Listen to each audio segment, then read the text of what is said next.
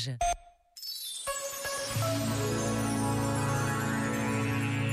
Sobre o exercício exigente da contemplação, escreveu o professor José Matoso, que morreu há uns dias. A contemplação mostra-nos a fantástica variedade, complexidade e coerência dos fenómenos da vida, da constituição da matéria e da prodigiosa dimensão e regularidade do mundo cósmico. A contemplação intensifica a fruição da arte na música, na pintura, na poesia, no teatro e no cinema. A contemplação torna-nos sensíveis ao riso e à frescura das crianças e de tudo o que começa de novo. A contemplação faz-nos descobrir em toda a parte homens e mulheres inesperadamente inventivos, generosos e honestos. Este momento está disponível em podcast no site e na app.